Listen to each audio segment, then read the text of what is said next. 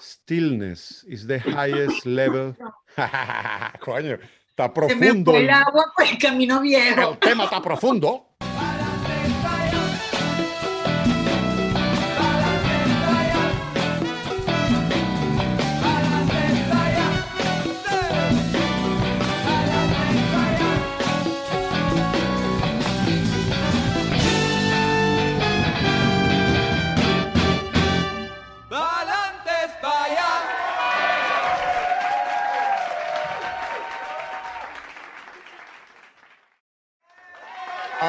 Señores. Aquí estamos nuevamente en otra entrega de Palantes para allá.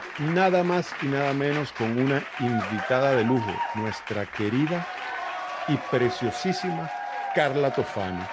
Periodista, productora, columnista, animadora, locutora, escritora, modelo venezolana, una mujer de arte, de poesía, intelectual, vanguardista, una de las voces más relevantes e influyentes de la movida cultural rockera de los años 90 en Venezuela.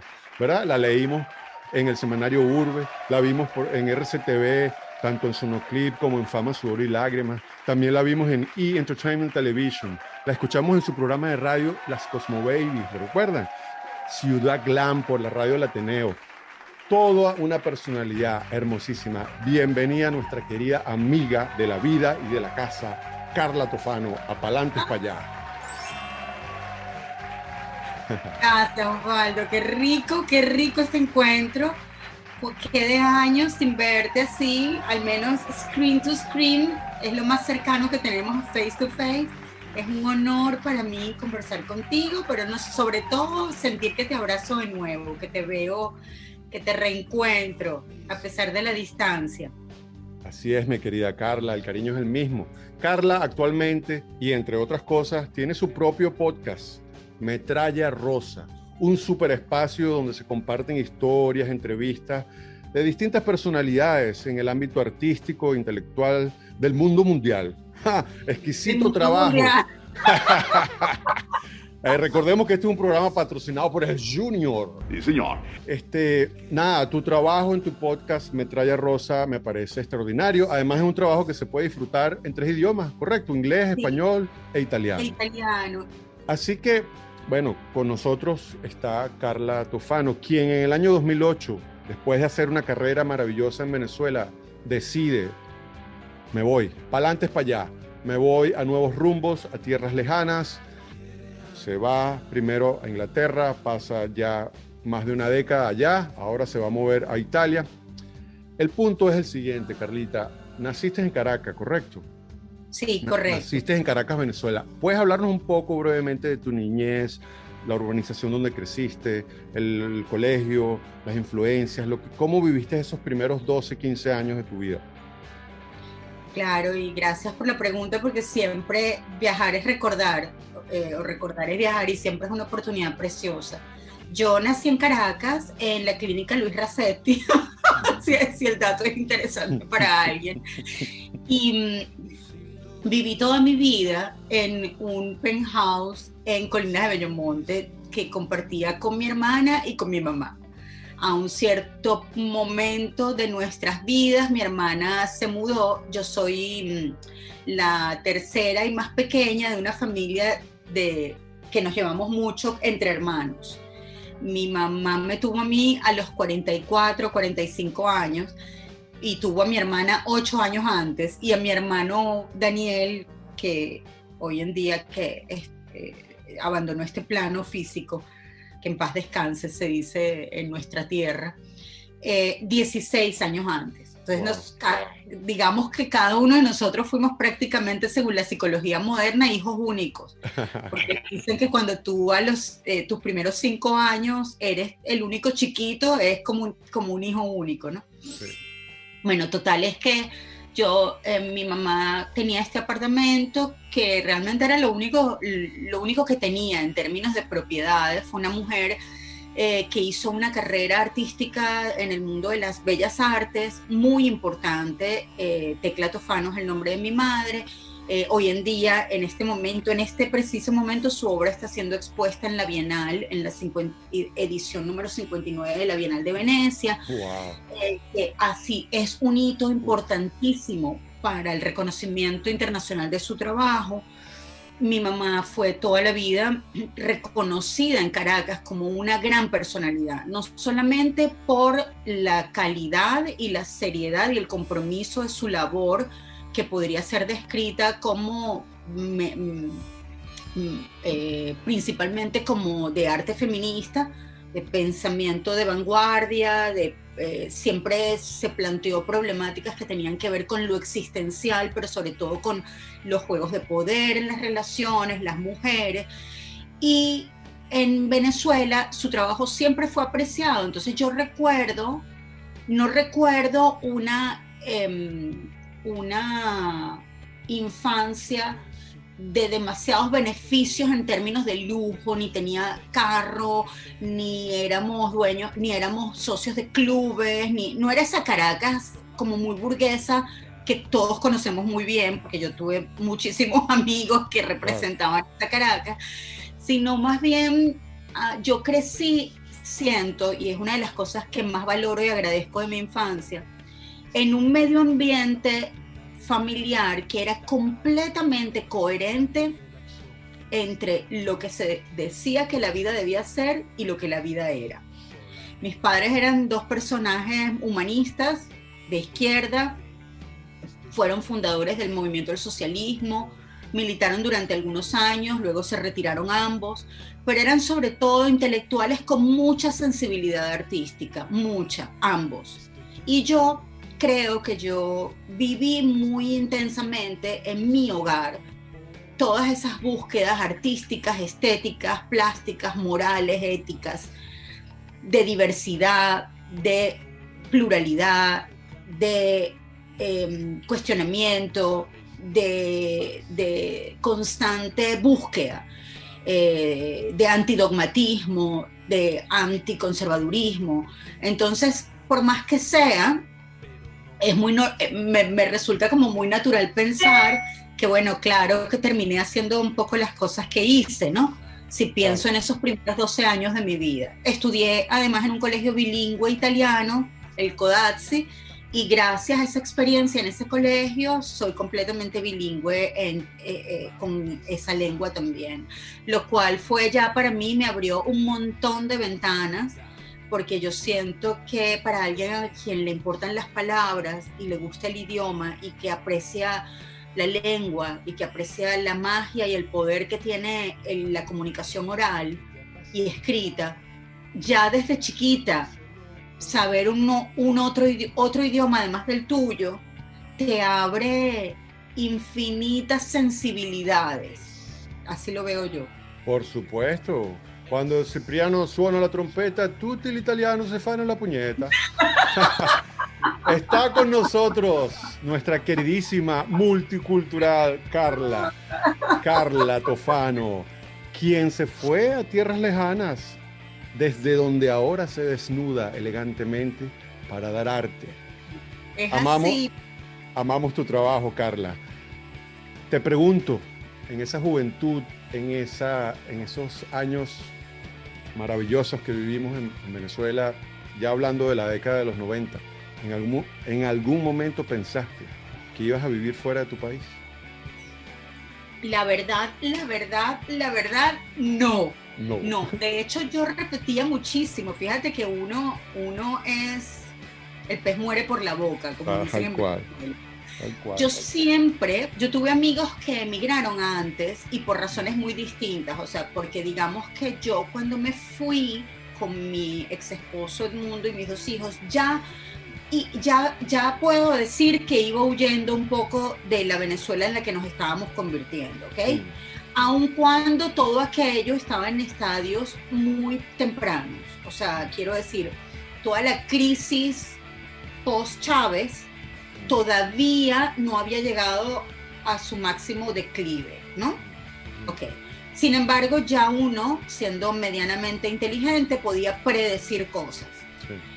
Y también debo decir que cuando nos fuimos, nuestra genuina intención era vivir fuera dos años y volver.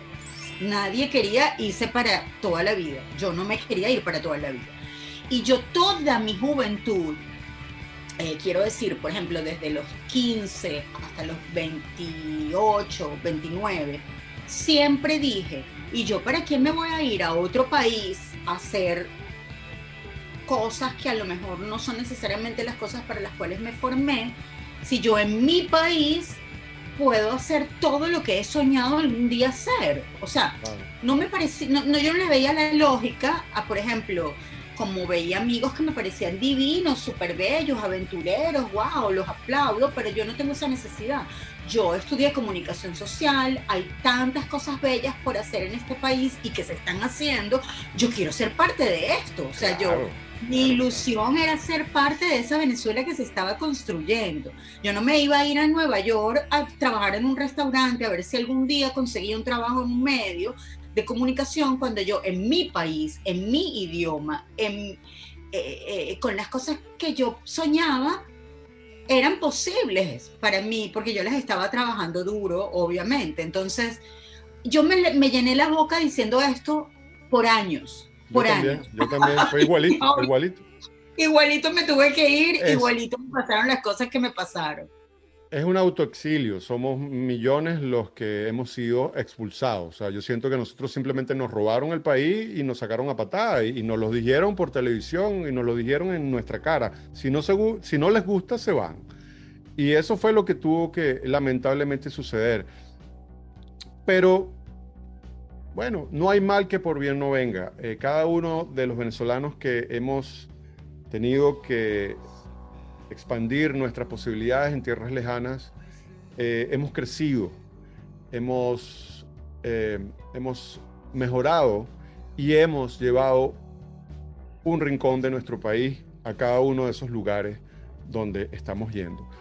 ¿Recuerdas algún tipo de miedo, algún tipo de duda, algo así que, que porque el proceso de emigrar no es una, no es una cosa así, sobre todo tú que lo hiciste con familia, con hijos, ¿Recuerdas algún tipo de, duda, algún tipo de, sí, de miedo o, de obstáculo que tú, wow, tuviste que superar porque, porque tú sentías que tú estabas haciendo lo correcto?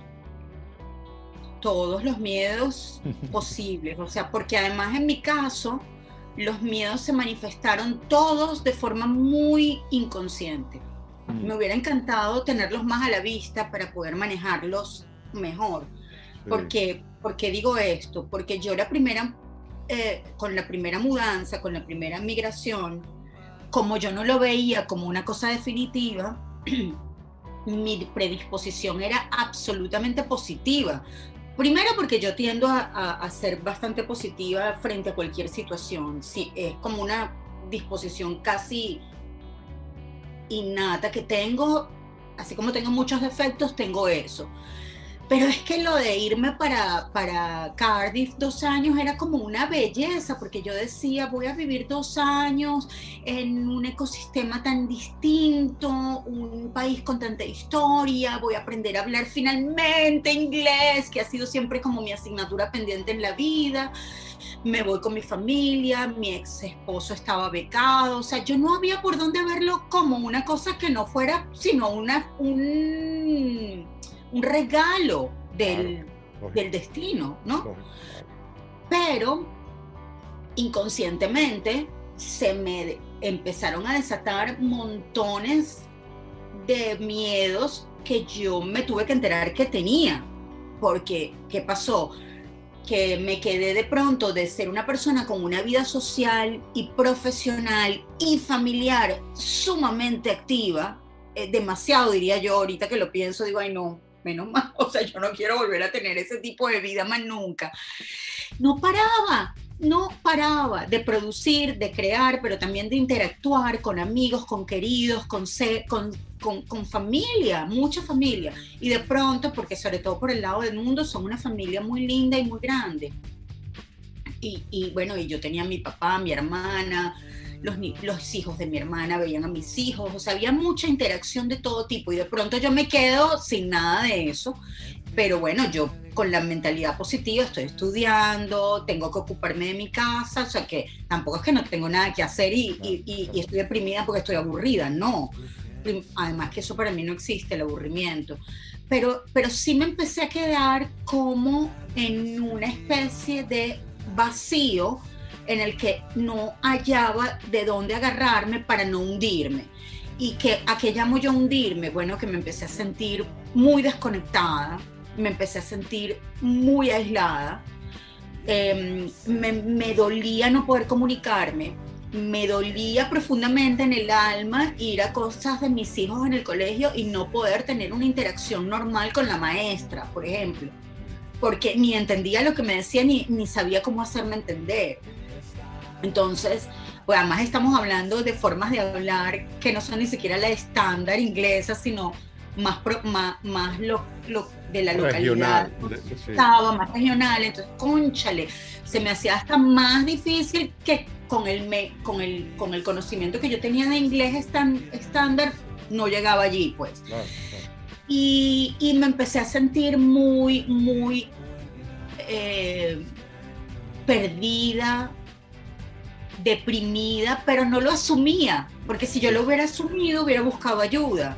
No, o sea, trataba como de, de, de, pensar que no, de creer que no, pero hoy en día, en retrospectiva, yo me volteo y digo, estaba, eh, me estaban pasando un montón de cosas que para mí eran completamente desconocidas, que no estaba teniendo todas las herramientas para poder lidiar con ello pero bueno, también me siento orgullosa de la manera en que las afronté. Pero mm, hoy en día le diría a cualquiera que se vaya a cualquier parte, así sea con el mejor trabajo, con cosas garantizadas, o sea, la experiencia de emigrar y de quedarse uno como una isla flotante en medio de un océano es muy dura y no importa cuán valiente seas, no importa cuán clara la tengas, hay que estar preparados para eso porque si no es que te, da, te caes incluso más duro, ¿no? Carla Tofano, oído al tambor, señores. Esos son los consejos que estamos dando aquí en este programa. Las distintas experiencias que tienen cada uno de los latinoamericanos que han tenido el valor y han tenido esa actitud de pa'lante para allá. Van a venir pruebas, van a venir situaciones, Van a haber momentos de depresión, van a haber momentos de ansiedad, pero lo más importante es la fe en uno mismo y la fe que uno tiene en el trabajo que uno está haciendo para lograr. Uno nunca debe olvidar cuál fue la razón que te llevó a cambiar de país. Entonces, la constancia es importante, pero estar muy eh, aware, muy consciente de lo que te está pasando emocionalmente también te puede ayudar porque puedes buscar ayuda profesional de ser necesario, porque son cosas que vamos a vivir, eh, son etapas de la vida. Lo quieras o no. Ahora, Fíjate, fíjate, me hubiera encantado en ese momento, por eso es lindo compartir esto. Herramientas que hoy en día yo tengo, me hubiera encantado tenerlas en ese momento, como por ejemplo meditar, la meditación. Me hubiera hecho mucho bien, mucho bien, porque yo estaba teniendo mucha ansiedad sin darme cuenta. Eh, ansiedad cuando pensaba en el futuro y depresión cuando me sentía tal al pasado, ¿no? Fluctúas entre esas dos emociones o esos dos estados anímicos, porque no son ni siquiera emociones. Y me hubiera ayudado mucho poder, por ejemplo, tener como un ritual de introspección que me conectara conmigo misma de la forma poderosa que lo logra la meditación. Pero yo empecé a meditar muchos años después. Yo empecé a meditar, que creo que es una herramienta básica para la vida de quien sea, pero sobre todo si estás en una situación de, de aislamiento o de inmigración eh, cuando me separé de mi ex esposo. Ahí fue cuando, bueno, incluso después, años después, fue que llegó como ritual y como práctica diaria. Me hubiera encantado haberlo probado antes, creo que me, me habría hecho mucho bien. Entonces lo digo porque, porque si alguien en este momento está atravesando una situación de mucho desamparo, es importante recordar que la vida siempre te sostiene y mientras más claro lo tengas, más ligerito vas. O sea, y no es un cuento chino, es una verdad absoluta. La vida te sostiene mientras tengas que vivir. El día que te llegue tu día, pues llegará y ya nos llegará y nos va a llegar a todos. Pero mientras estemos vivos, agradecer es importantísimo porque te conecta con esa vibración que te va a permitir dar lo mejor de ti, pero además también no dudar ni por un segundo que todo va a salir bien. ¿Y qué quiere decir salir bien? Que no te va a pasar nada que no te guste. No. Quiere decir que aunque te pasen cosas que no te gusten, todo va a salir bien. Porque en definitiva, la vida es una, no, es un no es una carrera corta, es un maratón. Entonces, ¿qué llama uno?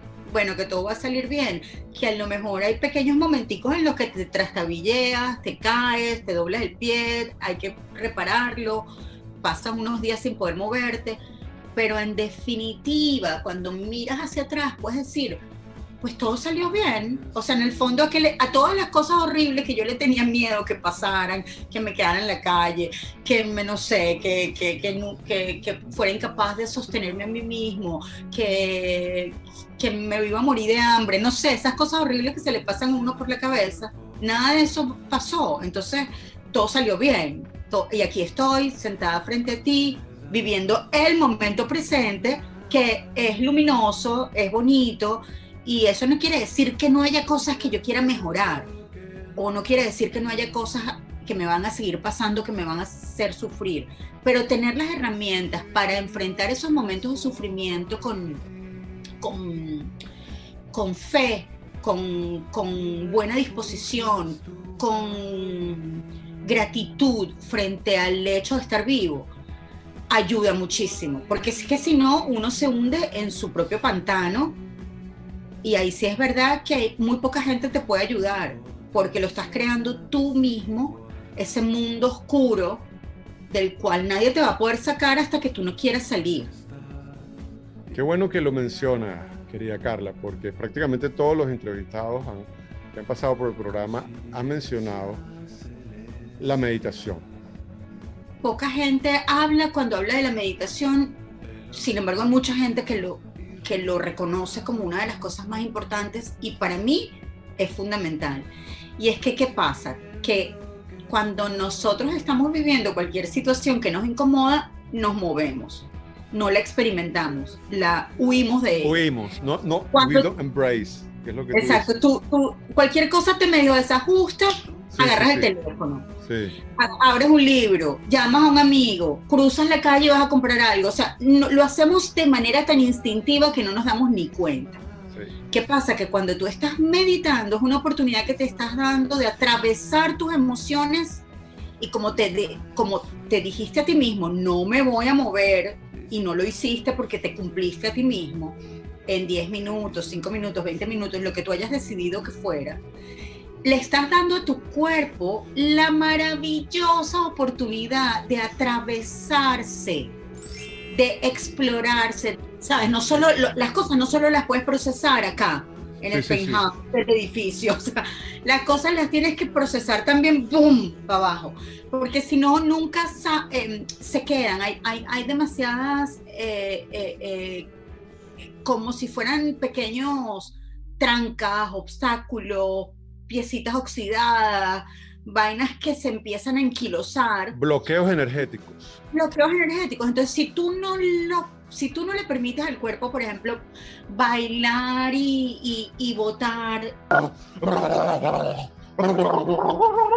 energías acumuladas, si no le permites a la garganta, al, al cuerpo cantar, exteriorizar, pues, o sea, romper esos bloqueos de la manera que te venga bien. Eh, cada quien explorará y buscará, pero es importante y muy interesante que en estos procesos de uno de emigración sepa que esas son herramientas que funcionan. Porque, ¿qué pasa? Que cuando tú experimentas plenamente los que sea que tengas que experimentar, tristeza, rabia, dicha, Em, plenitud. Hay muchas cosas hermosas que también se experimentan durante la meditación. Cualquier cosa es una puerta a, estar bien. porque estás como, estás como eh, integrando tus partes, integrando tu sistema y limpiando, desbloqueando al mismo tiempo. Nada que no se experimente puede resolverse, nada. Exactamente.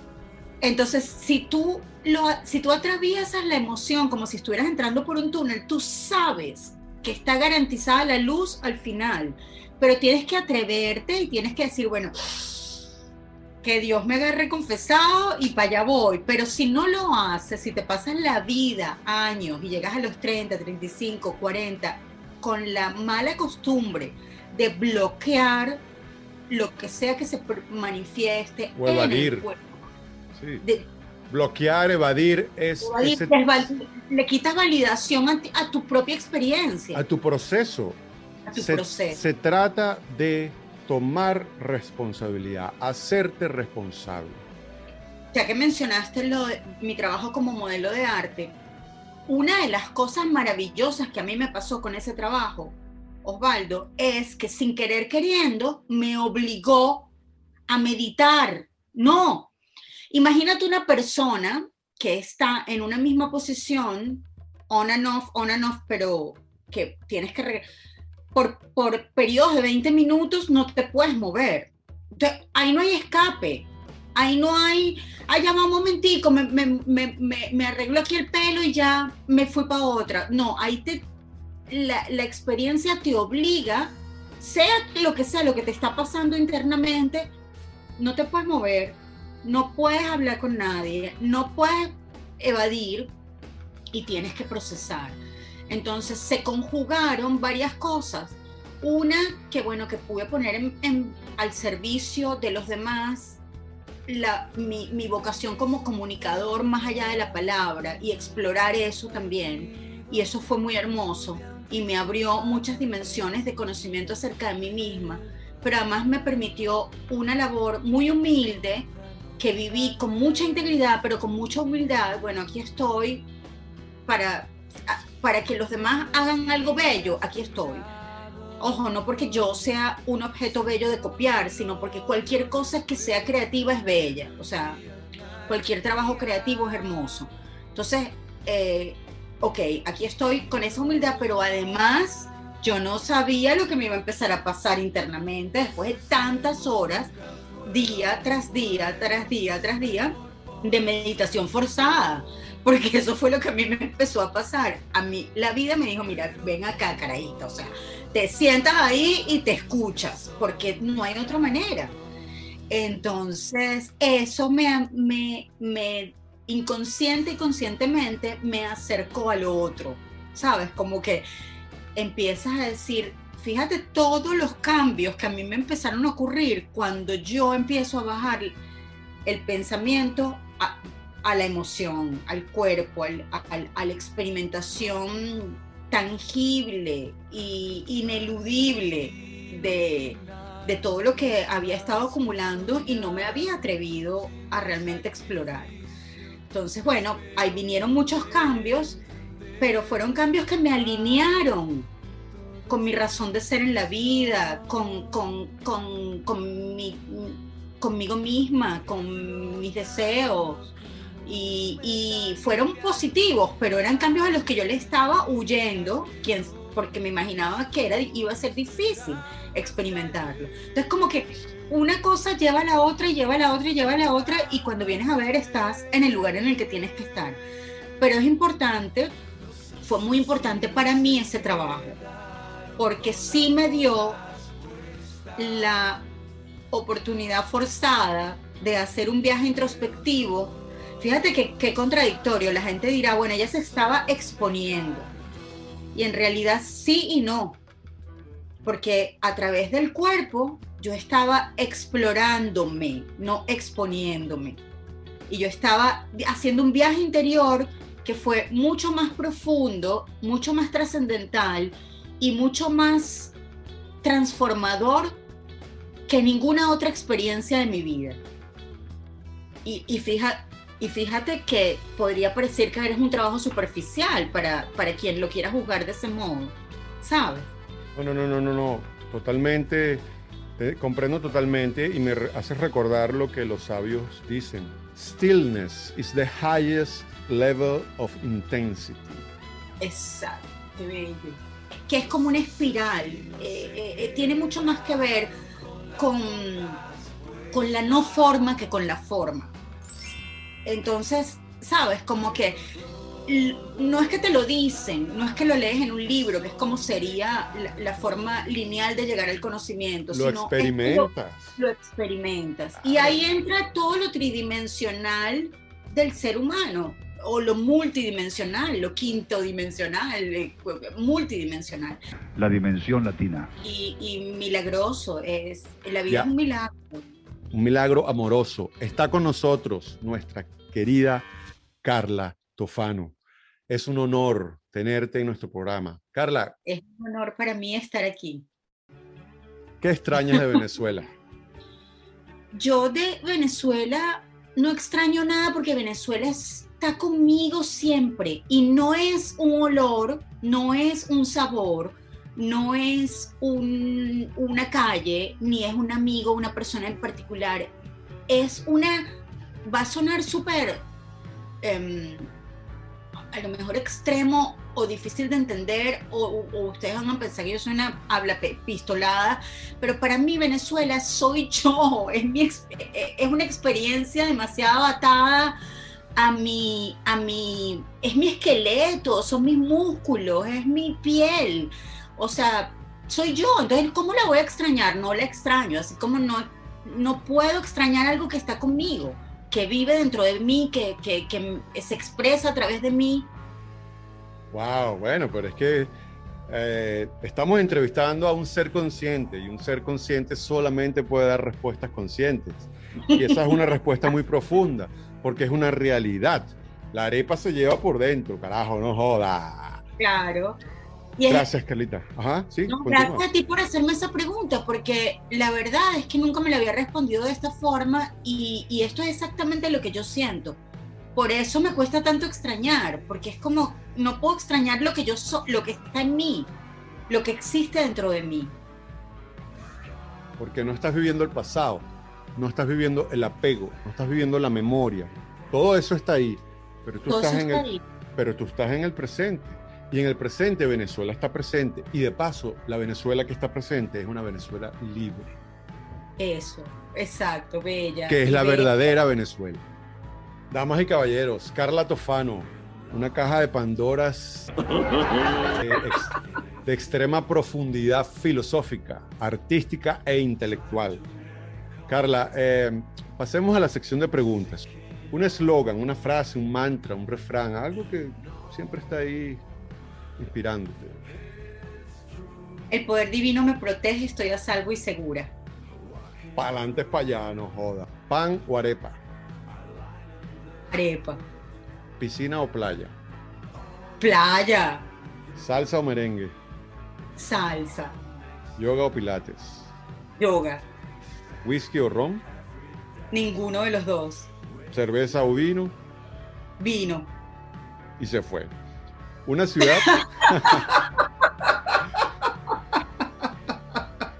Nos fuimos. Una ciudad. Roma, Una estación. El clima favorito de Carlos. entre la primavera y el verano. El verano, el verano. Una red social. Me encanta Instagram. Una serie de TV si ves televisión.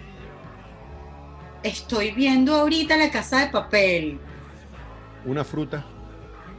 El mango, la parchita. Un olor. El jazmín. Un sabor. El, el cacao. Un color. Naranja. Una mujer. Tecla Tofano. Un hombre. Alfredo Chacón. Una inspiración o ejemplo a seguir. Mis hijos, Marcela y Santiago y Erika de la Vega.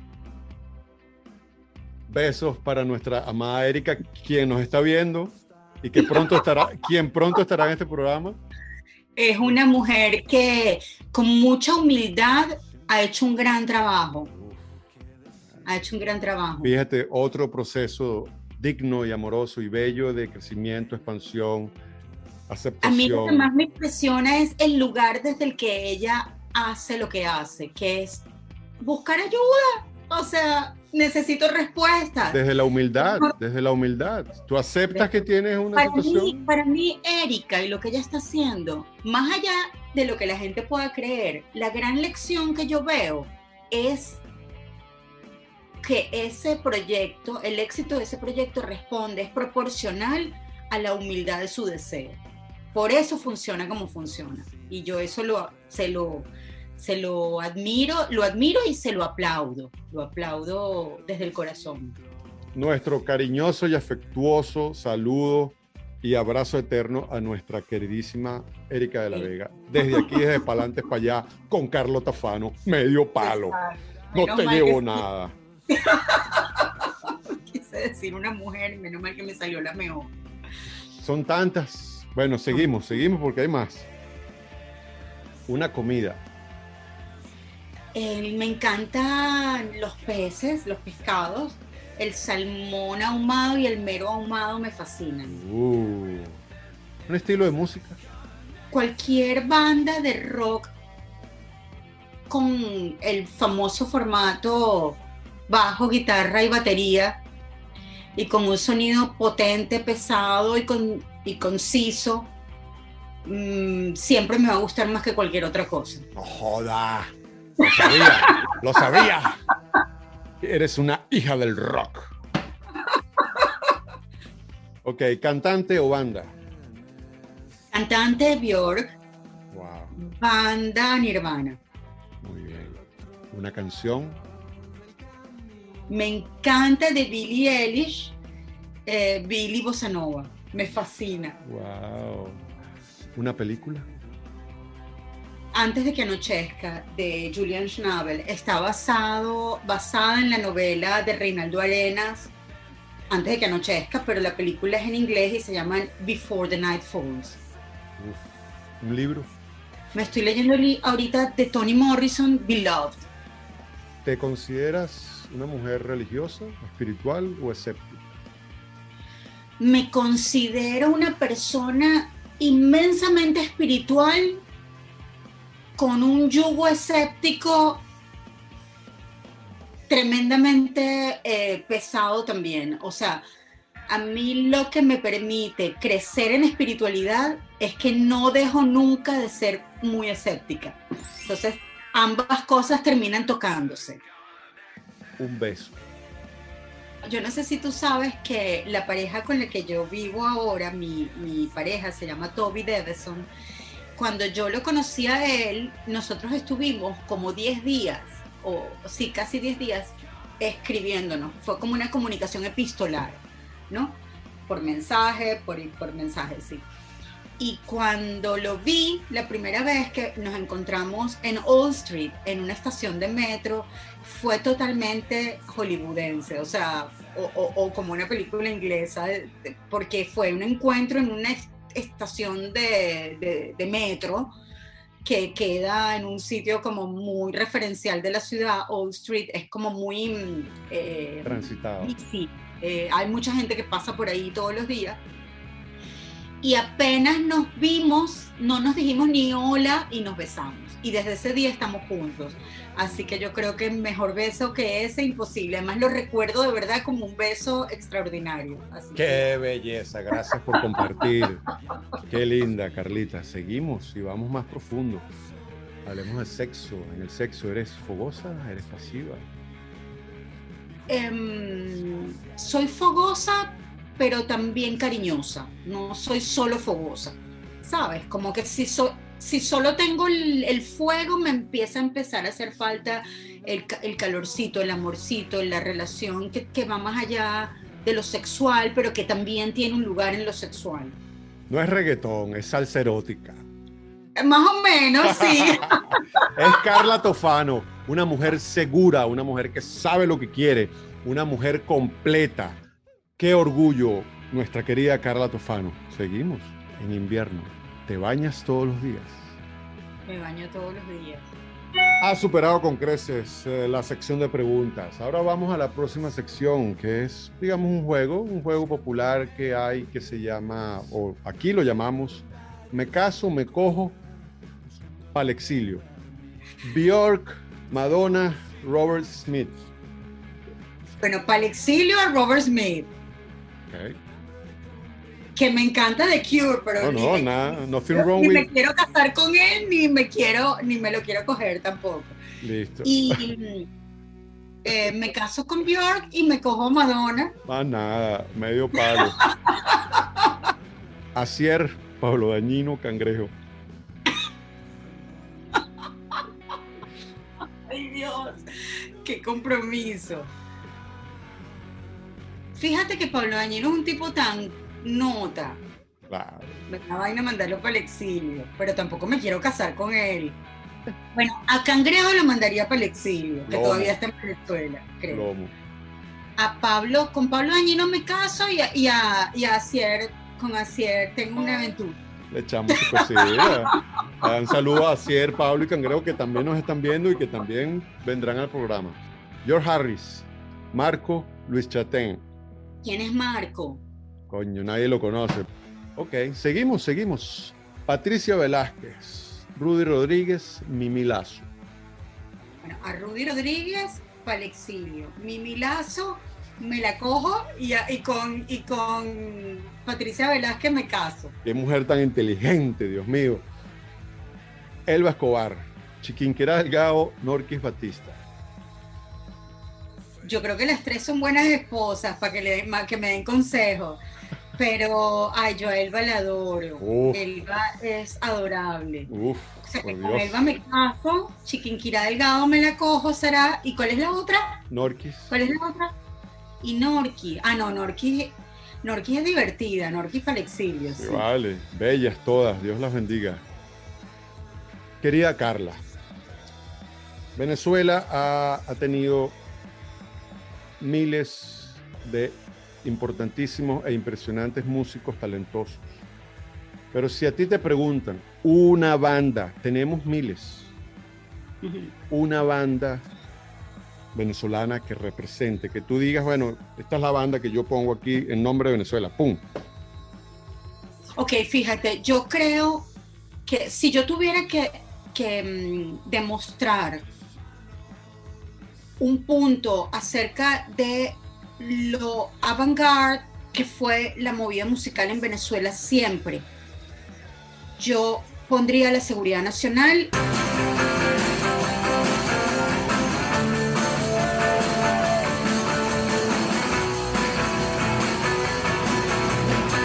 explicando además en qué año ese trabajo fue presentado al mundo por primera vez.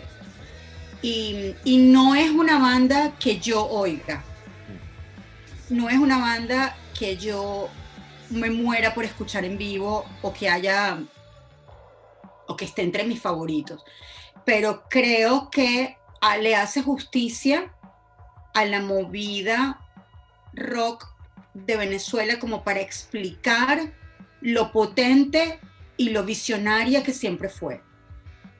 Wow. Carla Tofano es, no joda, de la fibra más íntima del rock venezolano. Qué respuesta tan arrecha. Seguimos. Después, si tuviera que escoger otra que sea como más para que la gente entienda qué tipo de bandas eh, la mayoría de los venezolanos conectaron con ella y logró éxito internacional y fueron como muy constantes y muy perseverantes los amigos invisibles. Por Pero si me dijeras, no, es que puede- es solo una, puede ser solo una, yo escogería a la Seguridad Nacional. Sí. La, la tienes que nombrar porque ellos abrieron con un nivel de autenticidad feroz, Sí. No, además la seguridad todo un camino, o sea, abrieron un camino total, abri- abrieron un camino. La Seguridad Nacional es una banda con, con- con varias etapas, con varios integrantes, pero que en esencia estuvo conformada por tres solistas, Cangrejo, Gustavo Corma y Yatu. Yatu sin duda es uno de los cantautores más importantes que ha habido en Venezuela. Tú has escrito canciones maravillosas, canciones que han sido popularizadas por otras bandas. Uno de los más importantes compositores Sí. venezolanos, tú. Superman no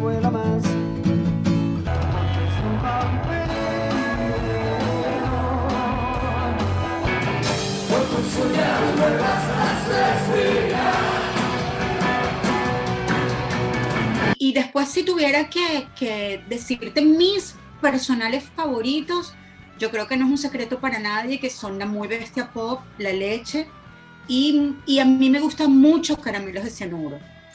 Bueno, mira, Carla, ya para finalizar, te confieso te- o te comento que nosotros aquí en Palantes para allá tenemos un premio. Es un premio al orgullo venezolano. Es un premio donde nuestro invitado se convierte en juez. Eh, y ese premio se llama el Premio Renio Tolina. Yo te voy a nombrar algunas personas, Ok, pero, por favor. pero tú puedes también decirme, no, yo se lo doy a esta persona.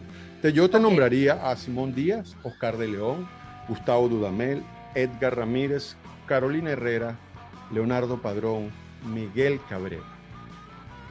Mm. Todos me inspiran, todos son personajes preciosos, emblemáticos, bellos.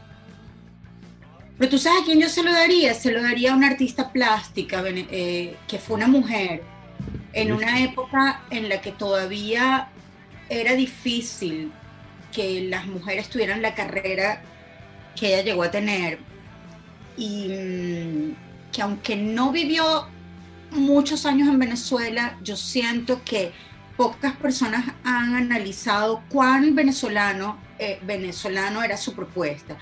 Marisol Escobar es su nombre, ella fue una de las consentidas de Warhol, eh, vivió en París y en Nueva York muchos años.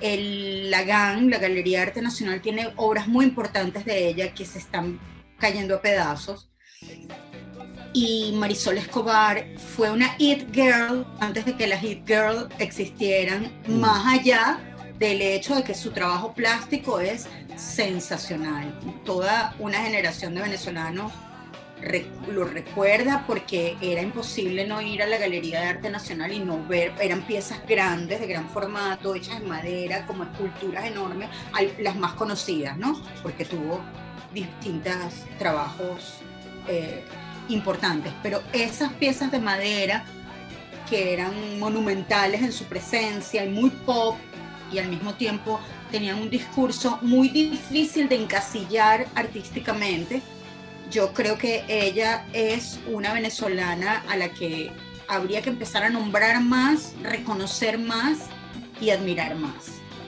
Premio Renio Tolina a Marisol Escobar, artista venezolana. Desde aquí, desde Palantes para allá. Amada y querida Carla Tofano, hemos llegado al final del programa. Ha sido un placer tenerte aquí. Has eh, desbordado conocimiento, sabiduría, experiencias maravillosas. Carla Tofano, periodista, productora, columnista, animadora, locutora, escritora, modelo venezolana. Síganla a través de su podcast Metralla Rosa, solo para intelectuales y gente de que aprecia el arte y la creación y la creatividad. Carla Tofano, pa'lantes para allá. Ay, Osvaldo, un montón de gracias, de verdad que he disfrutado muchísimo esta conversa, muchísimo. Gracias por las preguntas, porque siempre son una oportunidad de explorar tantas cosas y sobre todo explorarte a ti mismo, que nunca está de más. Bienvenido el, el autoconocimiento que tanto ayuda. Y gracias, te auguro el mejor de los éxitos con este podcast. Pa'lantes para allá, no hay otra.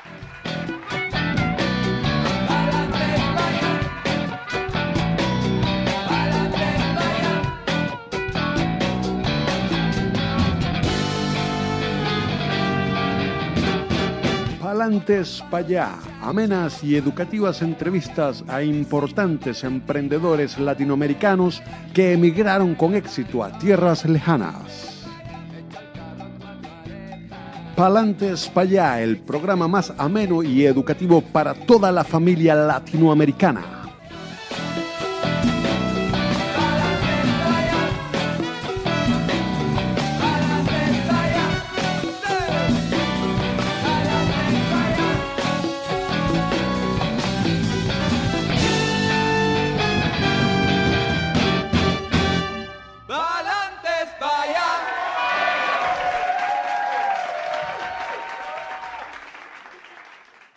Qué rico, qué rico, qué rico, qué rico.